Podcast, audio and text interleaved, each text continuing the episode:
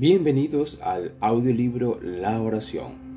Capítulo 13. Hombres y mujeres de oración. Parte 8. Ana.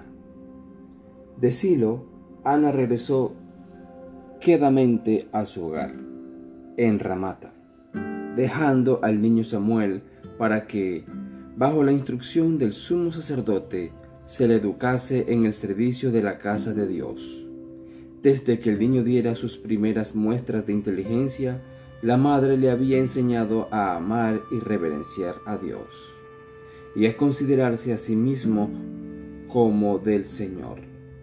Por medio de todos los objetos familiares que le rodeaban, ella había tratado de dirigir sus pensamientos hacia el Creador.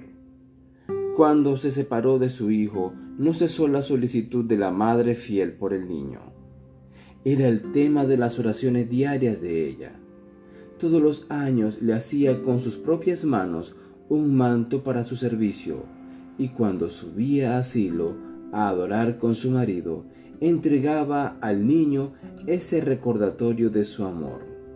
Mientras la madre tejía cada una de las fibras de las pequeñas de la pequeña prenda rogaba a Dios que su hijo fuese puro, noble y leal no pedía para él grandeza terrenal, sino que solicitaba fervorosamente que pudiese alcanzar la grandeza que el cielo aprecia, que honrara a Dios y beneficiara a sus conciudadanos.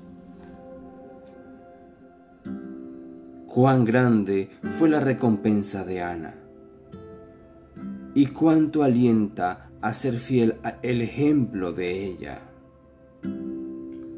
A toda madre se le confían oportunidades de valor inestimable e intereses infinitamente valiosos. El humilde conjunto de deberes que las mujeres han llegado a considerar como una tarea tediosa debiera ser mirado como una obra noble y grandiosa. La madre tiene el privilegio de beneficiar al mundo por su influencia y al hacerlo impartirá gozo a su propio corazón.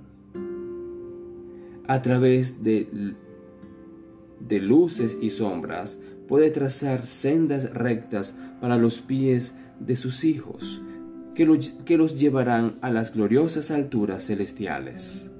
Pero solo cuando ella procura seguir en su propia vida el camino de las enseñanzas de Cristo puede la madre tener la esperanza de formar el carácter de sus niños de acuerdo al modelo divino.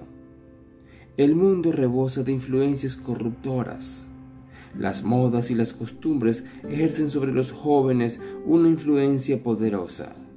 Si la madre no cumple su deber de instruir, guiar y refrenar a sus hijos, estos aceptarán naturalmente lo malo y se apartarán de lo bueno. Acudan todas las madres a menudo a su Salvador con la oración. ¿Qué orden se tendrá con el niño y qué ha de hacer? Cumpla ella las instrucciones que Dios dio en su palabra y se le dará sabiduría a medida que la necesite.